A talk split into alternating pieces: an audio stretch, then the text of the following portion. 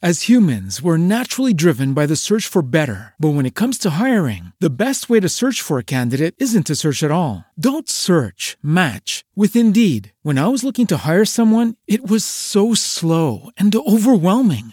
I wish I had used Indeed. If you need to hire, you need Indeed. Indeed is your matching and hiring platform with over 350 million global monthly visitors, according to Indeed data, and a matching engine that helps you find quality candidates fast. Ditch the busy work. Use Indeed for scheduling, screening, and messaging so you can connect with candidates faster. And Indeed doesn't just help you hire faster. 93% of employers agree Indeed delivers the highest quality matches compared to other job sites, according to a recent Indeed survey. And listeners of this show will get a $75 sponsored job credit to get your jobs more visibility at Indeed.com slash podcast. That's Indeed.com slash podcast. Terms and conditions apply.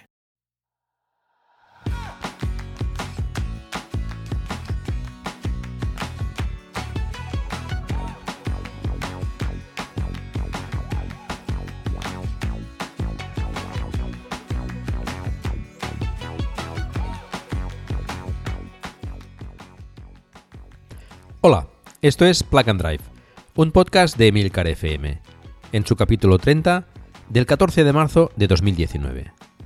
Yo soy Paco Culebras y aquí hablaremos sobre vehículos eléctricos de forma sencilla y clara, sobre su uso, funcionamiento, características, posibilidades, ventajas y retos a superar. También tendrás opinión, análisis, noticias, debates y entrevistas para mantenerte informado de todo lo que acontece en el mundo de la movilidad eléctrica y la automoción del futuro.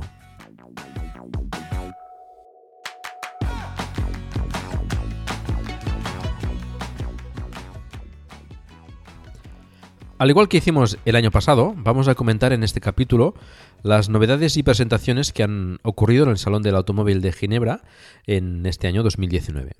El salón empezó el día 7 de marzo y acaba este domingo 17 de marzo, pero entiendo que la mayoría de presentaciones y novedades están ya anunciadas. Hablaremos también de Tesla y diversas novedades que han ocurrido estas dos semanas y finalmente comentaremos eh, la noticia del arranque del plan MOVES del que hablamos en el capítulo anterior. Vamos a empezar entonces con las novedades del Salón de Ginebra.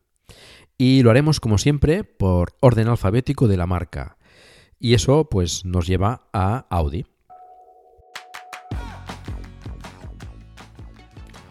Audi ha presentado el Q4 e-tron Concept, un sub 100% eléctrico de tamaño medio que se espera llegue al mercado en 2020. Estará basado en la plataforma MEP, MEB, del grupo Volkswagen, ya pensada para alojar unidades eléctricas, completamente eléctricas. El Q4 e-tron tendría una longitud de 4 metros y 59 centímetros de largo, 1 metro y 90 centímetros de ancho y una altura de 1 metro y 61 centímetros, situándose por segmento como rival para el Jaguar E-Pace o el futuro Tesla Model Y, por ejemplo. El aspecto exterior, como es lógico, es bastante parecido al Audi e-tron, aunque más compacto y quizá un poco más agresivo. Pero vamos, sigue un poco la línea que encontramos en la gama de, de subs de la marca. Las llantas son bastante tapadas, buscando seguramente una mayor eficiencia aerodinámica, cosa en la que destaca especialmente este vehículo, con un 0,28 de coeficiente aerodinámico, que para ser SUP está bastante bien. El Q4 e-tron montará dos motores eléctricos con una potencia conjunta de 225 kilovatios, unos 306 caballos. El delantero sería de tipo asíncrono con 75 kilovatios y 150 Nm de par motor y el trasero asíncrono con 150 kilovatios y 310 Nm de par motor, siendo este último el que propulsaría al vehículo de forma habitual y si las condiciones de tracción lo requieren entraría en funcionamiento el motor delantero. Contaría por tanto pues con tracción a las cuatro ruedas. La velocidad máxima estaría limitada a 180 km por hora, la cual se me antoja un poco escasa para las autobahn alemanas, y haría el 0 a 100 km por hora en 6,3 segundos. El Q4 podrá montar diferentes configuraciones de batería. En el concept presentado se ha optado por una batería de 82 kWh que dotarían al Q4 con una autonomía de 450 km en ciclo WLTP. La carga de la batería admite hasta 125 kW. Y en este modelo, curiosamente, no está montada entre el paso de rueda delantero y la puerta del conductor, como en el e-tron, sino en el lateral derecho detrás de la puerta del pasajero, al igual que las tradicionales de los térmicos. Si acaba siendo así, en mi opinión, es un acierto, ya que creo que facilita más la conexión de las mangueras de carga en los puntos de recarga públicos. El interior es peculiar también, recordando en parte al de Electron, pero con apuestas más arriesgadas, sin ser extremas. Conserva las tres pantallas, una detrás del volante, otra central arriba y otra pequeña más abajo para el control de la climatización. Siendo un concepto, no creo que este diseño interior llegue a producción y probablemente acabe siendo más normal, entre comillas. Todo esto, pues como comento, es un concepto, pero tiene muy buena pinta y esperamos verlo en producción muy pronto. Audi también ha presentado otras versiones de la marca híbridas enchufables que dejan la denominación e-tron para ser TFSI-E. e-tron entiendo que lo dejarán para los modelos 100% eléctricos. Así entonces tenemos nuevas versiones del Q5, A6, A7 y A8 que ofrecen ahora autonomías superiores a los 40 km en el ciclo WLTP, más exigente que el anterior NET-C y por el cual algunos modelos FIP dejaron de, tener esa autonomía mínima de 40 km. En estos híbridos, Audi combina un motor de gasolina turboalimentado con otro eléctrico integrado en la caja de cambios. Y las baterías de litio se ubican bajo el maletero, disminuyendo un poco el espacio de carga. Estos nuevos modelos estarán disponibles a partir de agosto de 2019. La marca alemana BMW ha presentado el nuevo X3 X-Drive 30e, el híbrido enchufable del Sub X3, que también contará con una versión 100% eléctrica el año próximo. Este modelo del X3 eh, híbrido monta un motor de gasolina al que se acopla un segundo motor eléctrico y que en conjunto ofrecen una potencia total de 185 kilovatios, unos 248 caballos. Dispone de tracción a las cuatro ruedas, incluso funcionando solo con el motor eléctrico, y una autonomía en modo 100% eléctrico de 50 kilómetros. Acelera de 0 a 100 km por hora en 6,5 segundos y monta las baterías debajo de los asientos traseros, dejando la capacidad del maletero intacta respecto a sus hermanos de combustión, que es de unos 450 litros. Se espera esté disponible a finales de 2019. También se ha renovado el X5, X-Drive 45e y el Serie 3 330e y Performance con hibridación enchufable, aumentando ambos su potencia y autonomía gracias a las nuevas baterías de litio.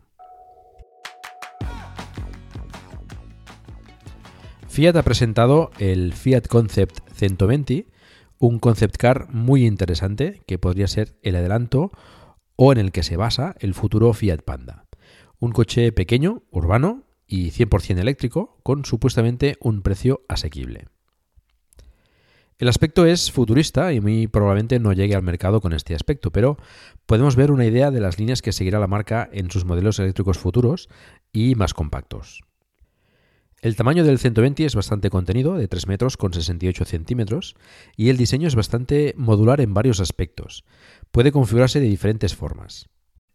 Por ejemplo, puede montar una pantalla de 10 pulgadas, una de 20 pulgadas, o con soporte para un smartphone para controlarlo con este. Según Fiat, contará con múltiples accesorios que incluso el propietario podrá montar en casa para adaptar el 120 a tus necesidades, tanto para el particular como para el profesional. Bueno, el 120 o el vehículo que finalmente Fiat decida comercializar partiendo de este concepto, que puede ser perfectamente el Panda. Una característica interesante de esta configuración modular que comentaba antes es, por ejemplo, el de las baterías, ya que puede equipar hasta 5 módulos cuatro situados en los bajos del vehículo y el quinto bajo el asiento trasero. Cada uno de estos módulos, sin especificar capacidad ni ciclo, anuncian que tendrá 100 km de autonomía por cada uno de ellos. Y no solo podrá adquirirse con la configuración deseada, sino que se podrá actualizar después y añadir los módulos a medida que los necesites, contemplando además el alquiler como, opción para pues, una temporada eh, poder tener más autonomía, por ejemplo. El puerto de carga incluye el cable, que quedaría recogido como con un carrete, como una manguera, de forma que no sería necesario llevarlo suelto en el maletero. Otra solución interesante y, bueno, bastante práctica. Otra funcionalidad curiosa es que la apertura de las puertas es enfrentada, parecida a la, a la del BMW i3, aunque espero que mejor resuelta. En fin, la propuesta de Fiat me parece bastante atractiva y si salen con un precio contenido, pues pueden ser muy buena opción como coche urbano o también para flotas de car sharing, por ejemplo. Honda ha presentado el Honda e-Prototype, un paso más del concept Urban EV que ya hemos comentado en alguna otra ocasión. El aspecto es muy parecido al, al anterior Urban EV, como es lógico, y está inspirado en el primer Civic. Es curioso como la parte delantera, con los faros y la parrilla tapada en negro, se encuentra de la misma forma en la parte posterior. El diseño en general es bueno, un poco retro por fuera y bastante más moderno por dentro. El Honda de Prototype es un vehículo con clara intención urbana de 3 metros y 90 centímetros de largo, 1 metro y 70 centímetros de ancho y 1 metro y 50 centímetros de alto. Tiene capacidad para cuatro personas y el interior es bastante espacioso, aprovechando las posibilidades que ofrecen los vehículos eléctricos. En el interior destaca una pantalla a lo largo de todo el salpicadero, de izquierda a derecha, con otras dos pantallas más pequeñas adicionales en los laterales que muestran la visión de las cámaras que este coche tiene en vez de retrovisores. Y poca más información sobre este vehículo, más que tendrá una autonomía de 200 kilómetros, pero sin especificar ciclo de homologación. La producción parece que se iniciará a finales de este mismo año y según la compañía se presentará la versión definitiva en breve. La mítica marca española hispano-suiza ha presentado el Carmen, un superdeportivo eléctrico de lujo del cual se fabricarán tan solo 19 unidades. Cuenta con dos motores eléctricos en el eje trasero con una potencia de 750 kilovatios, unos 1019 caballos, es capaz de alcanzar el 0 a 100 km por hora en menos de 3 segundos y tiene una velocidad máxima de 250 km por hora limitada por software. Hispano-Suiza fue una marca que cuidaba al máximo el detalle. No en vano fue la competencia de Rolls-Royce en su época. Seguro que con el Carmen recuperan ese espíritu, ya que el precio ronda el millón y medio de euros sin impuestos. El vehículo ha sido desarrollado conjuntamente con el grupo Peralada, descendientes de los fundadores de Hispano Suiza, y la empresa QEV Technologies, con experiencia en la Fórmula E. Dispone de una batería de 80 kWh que le proporcionan una autonomía de unos 300 km en ciclo WLTP, pero esperan mejorar estas prestaciones con unas, unas, nuevas baterías con más densidad de carga en un futuro próximo. El Carmen tiene una longitud de 4 metros y 73 centímetros de largo, 2 metros y 4 centímetros de ancho y 1 metro y 24 centímetros de alto. Está inspirado en el hispano-suiza H6C Dubonet Xenia de 1938 y tiene un aspecto claramente deportivo y muy agresivo. Las primeras entregas se esperan para junio de 2020 y ya tienen reservadas las 19 unidades que van a fabricar. Kia ha presentado en Ginebra el nuevo Kia Soul, que en nuestro mercado se denominará e-Soul y llegará a finales de año. El aspecto, como ya hemos comentado en algún otro capítulo, se ha renovado tanto por fuera como por dentro, aunque exteriormente conserva esas líneas cuadradas que pueden no gustar a todo el mundo, pero que maximizan el espacio interior. Aquí se venderá con dos versiones de batería, una de 39,2 kWh y otra de 64 kWh.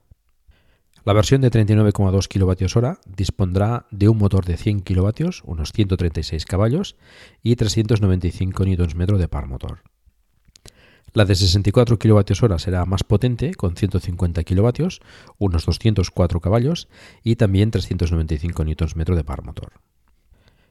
Con 39,2 kWh tendrá una autonomía de 277 km en ciclo WTP y la versión de 64 kWh de 452 km en el mismo ciclo, bastante similares al Kona. La aceleración de 0 a 100 km por hora será de 9,6 segundos para la versión de 39,2 kWh y de 7,6 segundos para la versión de 64 kWh. La carga pasa a ser con conector CCS, llegando a 100 kW en continua y a 7,2 en alterna. Veremos si el Sol es capaz de llegar a esos 100 kW, ya que el Kona se queda en unos 75 kW. La longitud del e-Soul es de 4 metros y 19 centímetros y dispone de un maletero de 315 litros de capacidad. Kia no solo presentó el nuevo e-Soul, sino también un prototipo de una berlina para competir con el Model 3 y el Polestar 2. Está previsto que llegue en 2021 y la denominan Imagine o Imagine.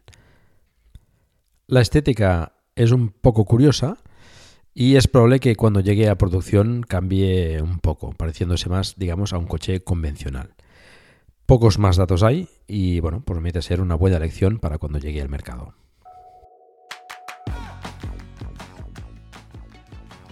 Mercedes-Benz ha presentado el EQV, un vehículo basado en la plataforma de la clase V y con el motor eléctrico de la Evito. Se espera que entre en producción en los próximos meses y es una buena alternativa como vehículo grande multipropósito o furgoneta premium totalmente eléctrica. Tiene un motor de 150 kilovatios, unos 200 caballos, situado en el eje delantero y una batería de 100 kWh que le da una autonomía de unos 400 kilómetros. Mercedes también ha mostrado las nuevas versiones enchufables del clase E con motor gasolina denominado E300E y con motor diésel llamado E300DE, ambos con una autonomía superior a los 50 km en modo eléctrico. Mitsubishi ha presentado en Ginebra el Engelberg Tourer Concept, un prototipo que nos da una idea de cómo puede ser el futuro Outlander FIP. Poco más que añadir de este prototipo, más que tiene unas líneas más bien cuadradas y un tanto abultadas, y una autonomía de 70 km en modo eléctrico con el ciclo WLTP.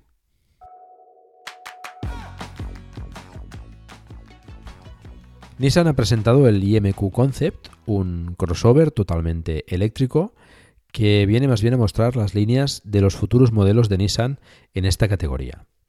Como buen concepto, tiene un aspecto bastante futurista y atractivo. Presenta una nueva generación de motores denominados e-Power de 250 kW, unos 350 caballos y 700 Nm de par motor, que se transmiten a las ruedas a través de un nuevo sistema de dirección multimotor con tracción integral, lo cual le dota de muy buenas prestaciones off-road. El interior es bastante futurista, con puertas enfrentadas, el volante minimalista, en fin, no creo que llegue a producción, pero bueno, da una idea de lo que puede ser, por ejemplo, el, nuevo Qashqai y esperemos también con eh, motores eléctricos o híbridos enchufables.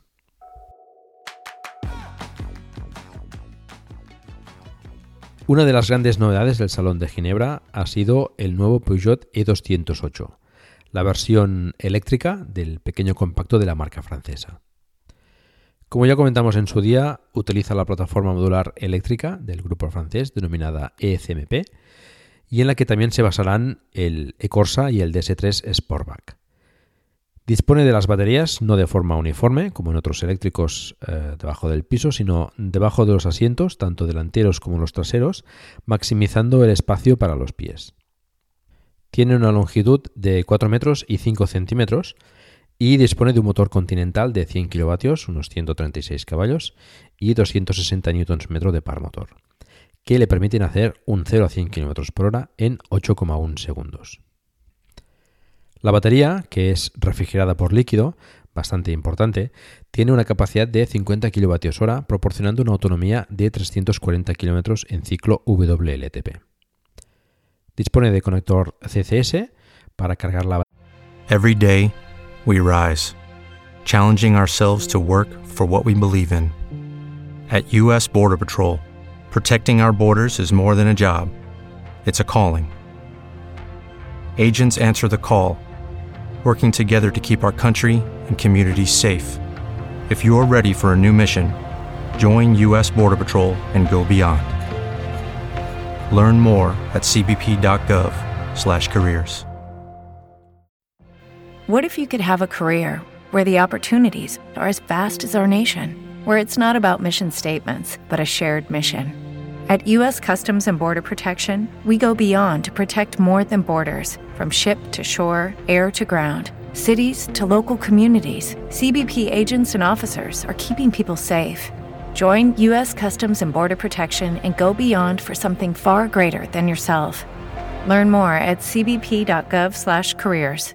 batería a 100 kilovatios en continua, a 11 kilovatios en alterna con trifásica y a 7,4 kilovatios en monofásica. El conector está dispuesto encima del paso de rueda posterior izquierdo. En el interior dispone de dos pantallas, una detrás del volante y otra central con información de navegación y multimedia y podrá ser de diferentes pulgadas según el acabado.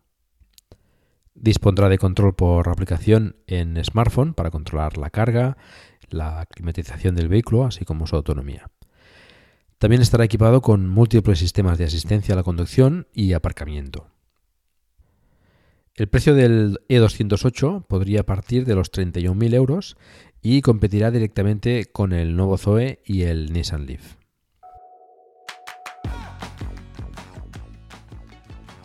SEAT ha presentado varias propuestas en el Salón de Ginebra. Empezamos por el Minimo, un vehículo de dos plazas totalmente eléctrico que mide 2 metros y medio de largo y 1 metro y 24 centímetros de ancho. Es muy parecido al Renault Twizy y evidentemente está concebido para un entorno urbano donde le será muy fácil aparcar. No hay datos sobre el motor o la batería, pero desde SEAT indican que ofrece unos 100 kilómetros de autonomía. Pero el más interesante, en mi opinión, es el hermano del Volkswagen ID3, basado en la plataforma MEP del grupo y denominado eh, El Born.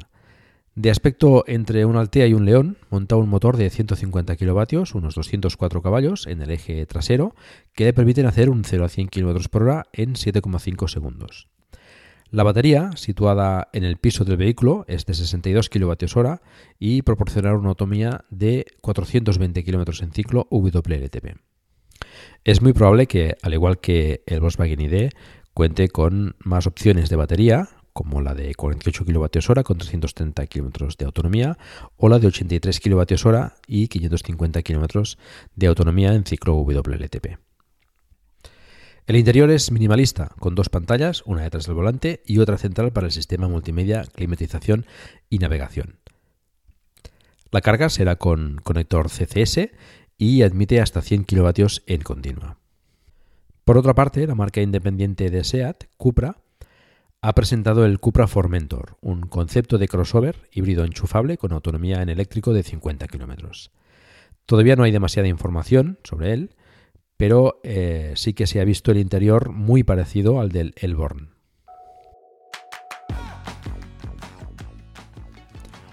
Skoda, por su parte, ha presentado el Vision IV Concept, un sub de estilo coupé 100% eléctrico basado en la plataforma MEP del grupo, con unas líneas muy deportivas y con interior futurista pero bastante atractivo. Cuenta con dos motores que lo dotan de una potencia de 225 kilovatios, unos 306 caballos y tracción total. Se presenta con la batería más alta de la plataforma, 83 kWh, refrigerada por líquido y una autonomía de 500 km en ciclo WLTP.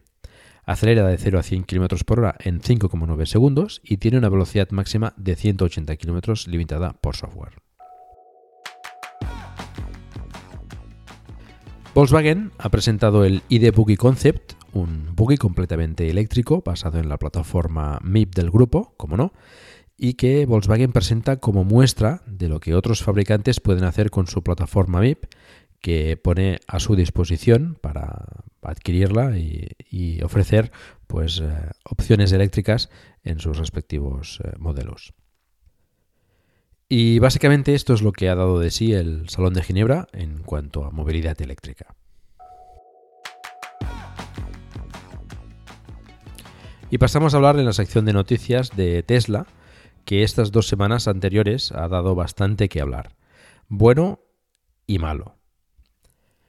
El día 1 de marzo presentó por fin el modelo Standard Range, que parte de un precio de 35.000 dólares antes de impuestos en Estados Unidos y que ya se ha empezado a fabricar. De hecho, se están empezando a entregar ya las primeras unidades. Este cuenta con una autonomía de 354 kilómetros en el ciclo EPA americano. Por supuesto, este modelo cuenta con menos equipamiento que los modelos ofrecidos hasta ahora. No voy a extenderme en las diferentes versiones porque hablaré específicamente del Model 3, con sus diferentes versiones, eh, precios, etc., en el próximo capítulo de Plug and Drive. Pero sí es importante señalar que a la vez que Tesla presentaba las nuevas versiones más asequibles, bajaba el precio de toda la gama. Aquí en Europa ya sabéis que solo disponemos por ahora de dos versiones, la Long Range con dual motor y la Performance. Ambas se vieron rebajadas en 3.100 euros la primera y 3.200 euros la segunda. También se ha rebajado el precio de los Model S y los Model X, sobre todo significativamente los modelos Performance. Todo esto acompañado del cierre de algunas tiendas, lo cual según Tesla les permitía bajar los precios.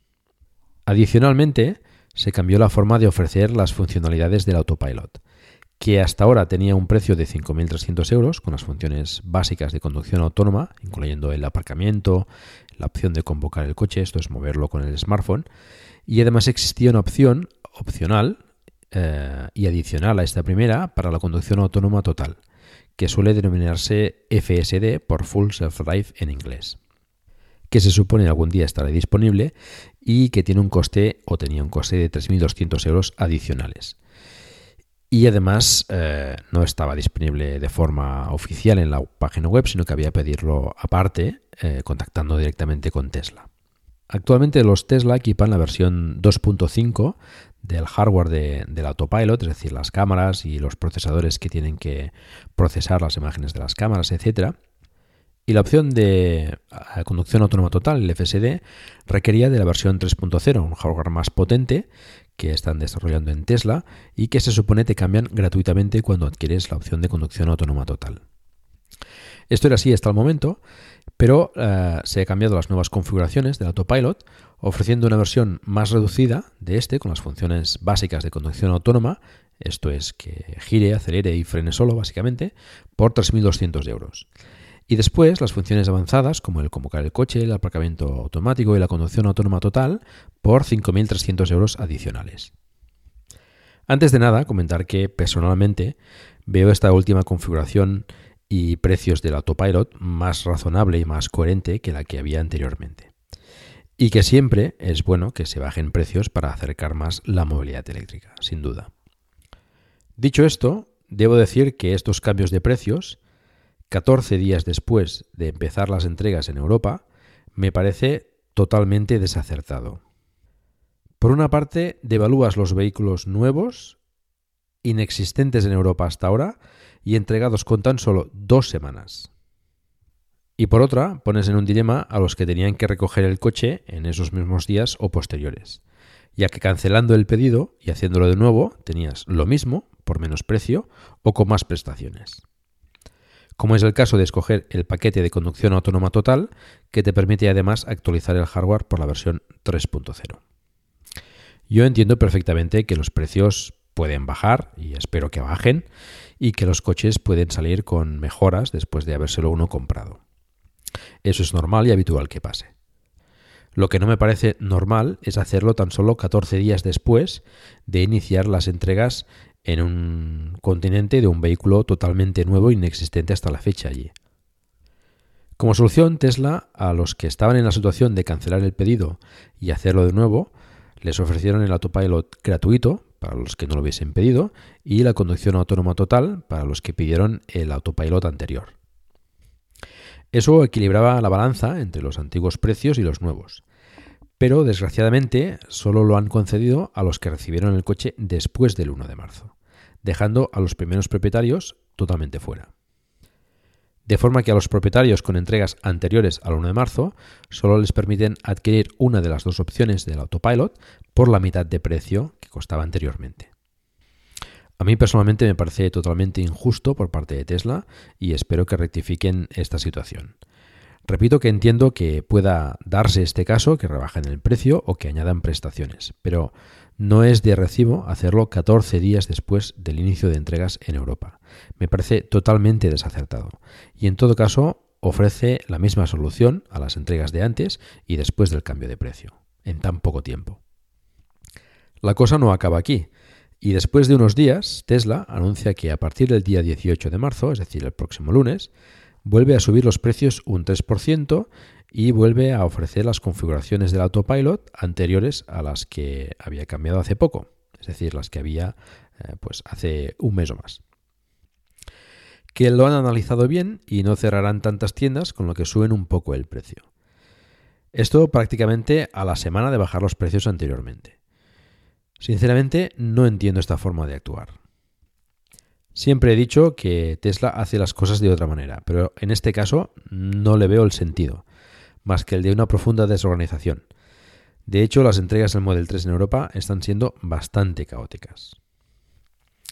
En fin, espero que Tesla reaccione y sepa dar una buena solución a los propietarios del Model 3 con entregas antes del 1 de marzo y que tenga en cuenta que sin anuncios, etcétera, eh, sus clientes son sus mejores comerciales y esto pues eh, pone en riesgo esta, esta actitud por parte de esos propietarios que, pueden verse eh, molestos por esta bueno por, por el comportamiento que ha tenido Tesla con ellos. Bueno, vamos a comentar eh, otras cosas más positivas de Tesla que también han sucedido estos días. La semana pasada Tesla presentó la versión 3 de los supercargadores, que elevan la potencia de carga desde los 120 kilovatios actuales hasta los 250 kilovatios. Los supercargadores versión 3 son un nuevo diseño, incluyendo las cabinas de transformación basadas en la tecnología de las baterías Powerpack que permiten alimentar cada vehículo con 250 kilovatios. Hasta ahora, los supercargadores comparten la potencia entre dos puestos. Es decir, si hay dos coches cargando en dos puestos contiguos, no cargan a 120 kilovatios, sino que cargan a 60 cada uno. Bueno, más o menos. Depende también de la capacidad de batería que tenga cada uno, de la temperatura, etcétera. Podrían cargar uno más o menos potencia. Pero bueno, el caso es que la potencia se compartiría entre los dos eh, vehículos. Pero en la versión 3 de los supercargadores esto ya no será así y cada puesto tendrá la potencia total de carga, esos 250 kilovatios. Esta potencia de 250 kilovatios solo pueden aprovecharla de momento al máximo actualmente los Model 3. Más adelante actualizarán el software de los Model S y X para aumentar la potencia de carga, pero todavía no han especificado hasta qué potencia, aunque sí se sabe que será menos potencia que la, del Model 3. A esta potencia máxima, un Model 3 puede cargar unos 120 km en 5 minutos. Pronto empezarán a instalarse estos supercargadores versión 3 en Estados Unidos y se espera lleguen a Europa a finales de este año. Yo contaría más bien al siguiente. Próximamente también se actualizarán los supercargadores versión 2, los actuales, para ofrecer una potencia un poco superior de 145 kilovatios, lo cual también mejorará los tiempos de carga mientras tanto no se actualicen a la versión 3. Otra novedad que aplicarán en próximas actualizaciones es que los Tesla condicionarán la temperatura de la batería en ruta antes de llegar al supercargador, de forma que cuando lleguen para cargar, la batería esté en condiciones óptimas para cargar a la máxima potencia posible. Dado que los eh, navegadores de estos vehículos eh, tienen en cuenta los supercargadores para decidir la ruta y parar a cargar el tiempo que sea necesario para continuar el viaje, pues saben perfectamente a cuándo llegará a estos eh, supercargadores y por tanto pues puede optimizar la temperatura para, maximizar la carga, la potencia de carga y minimizar el tiempo de la parada. Todas estas mejoras se traducirán en un menor tiempo de carga para los vehículos Tesla en los supercargadores, lo cual pues eh, permitirá cargar a más vehículos por unidad de tiempo y podrá prevenir pues las posibles saturaciones con la llegada del Model 3 y del Model Y. El Model Y, por cierto, se presenta este 14 de marzo en Estados Unidos, es decir, al día siguiente al que escuches este podcast. Y bueno, el Model Y es la versión sub del Model 3, con el que comparte un 75% de piezas, si no recuerdo mal. Esto permitirá que la producción pues, empiece mucho antes y podamos ver este modelo rodar por las carteras en un tiempo menor desde la presentación al que lo hicimos con el Model 3, que tardó bastante tiempo. Según Elon Musk, es un 10% más grande que el Model 3 y por tanto también un 10% más caro. Veremos si Tesla presenta alguna novedad más o algo que no esperamos. Quien quiera seguir el evento podrá hacerlo en la web de Tesla la madrugada del viernes 15 a las 4 hora española. Y para acabar el tema de noticias, comentar que el gobierno ya ha puesto en marcha el Plan MOVES de ayudas al coche eléctrico. Como ya comentamos, en el, el Plan MOVES será gestionado por cada comunidad autónoma y se ha repartido el presupuesto de este, de este plan entre las diferentes comunidades en base a su población. El plan entra en vigor de forma inmediata y solo falta saber por parte de cada comunidad autónoma cuándo lo activan y las condiciones finales que decida cada comunidad en base a los criterios propuestos desde el gobierno. Antes de despedirme, comentar que ya recibí el, el Model 3, Lo recibí el día 2 de marzo, con lo cual pues estuve en medio de todo el sarao que, he comentado de Tesla. Em, nos, a mí particularmente me ofrecieron eh, la actualización del autopilot a la versión de conducción autónoma total. Espero que cumplan con, con esta promesa. Em, el coche es mm, fantástico, es una pasada, tiene sus cosas buenas y, sus cosas malas, como todos, pero bueno, bastante contento con, él. Ahora ya en casa somos 100% eléctricos. Bueno, a la espera de, vender la Duran, que todavía no lo ha vendido, pero vamos, estamos, estamos en ello. En el próximo capítulo de Plug and Drive, pues hablaremos específicamente del Model 3 y en detalle, con bueno, sus características, sus diferentes modelos, etcétera, eh, un poco pues eh, más bien las características y funcionalidades, etcétera. Y ya en un siguiente capítulo, pues eh, invitaré a, algunos compañeros que conozco con Model 3 para comentar un poco las impresiones entre todos de, de este vehículo. Y esto es todo. Recordar que tenemos un grupo de Telegram donde hablamos del vehículo eléctrico. Estáis invitados a participar. Hemos superado ya los 400 miembros y bueno, cada día se une más gente. Encontrarás el enlace en la página del programa. Si disfrutas de un vehículo eléctrico, recuerda, me gustaría mucho que nos enviases un audio con tus impresiones y experiencias. Muchas gracias por el tiempo que habéis dedicado a escucharme. Os recuerdo que hagáis difusión del vehículo eléctrico en la medida de vuestras posibilidades, por ejemplo, recomendando este podcast o haciendo una reseña en iTunes. Espero también vuestros comentarios en la página del programa, en emilcar.fm barra plug and drive, se escribe plug and drive, donde también podréis encontrar los medios de contacto conmigo y conocer los otros podcasts de la red. Un saludo y hasta pronto.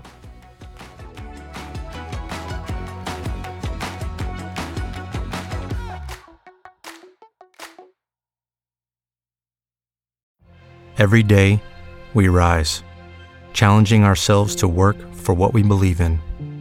At U.S. Border Patrol, protecting our borders is more than a job, it's a calling. Agents answer the call, working together to keep our country and communities safe. If you're ready for a new mission, join U.S. Border Patrol and go beyond. Learn more at cbp.gov/careers.